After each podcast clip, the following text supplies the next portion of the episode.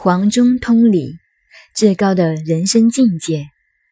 君子黄中通理，正位居体，美在其中，而畅于四肢，发于事业，美之至也。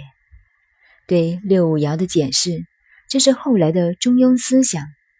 我曾经说过，大学思想出在乾卦，中庸思想就出在这里，这是我的专利。黄中通理，正位居体，这就是中庸之道。中庸第一章说：“至中和，天地未焉，万物欲焉。”这也就是孟子所说的养气。无善养，无浩然之气，至大至刚，以直养而无害，充塞于天地之间，就是这里来的。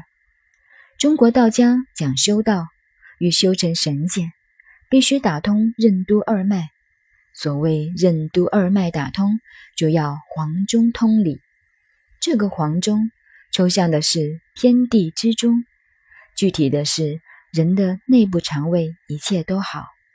黄是中央的颜色，理不是道理的理，是中国医学上的凑理，就是皮肤毛孔。功夫做到了，修养够了的人。内部通了，外部亦通了，每个毛孔都通了。这个时候，所谓天人合一的境界到达身体来了，面上都有光彩。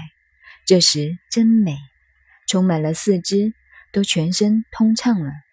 那么内圣外王，内在有了这么高的修养，如果有机会发到外面，发于事业，就内外合一，天人合一。美丽极了。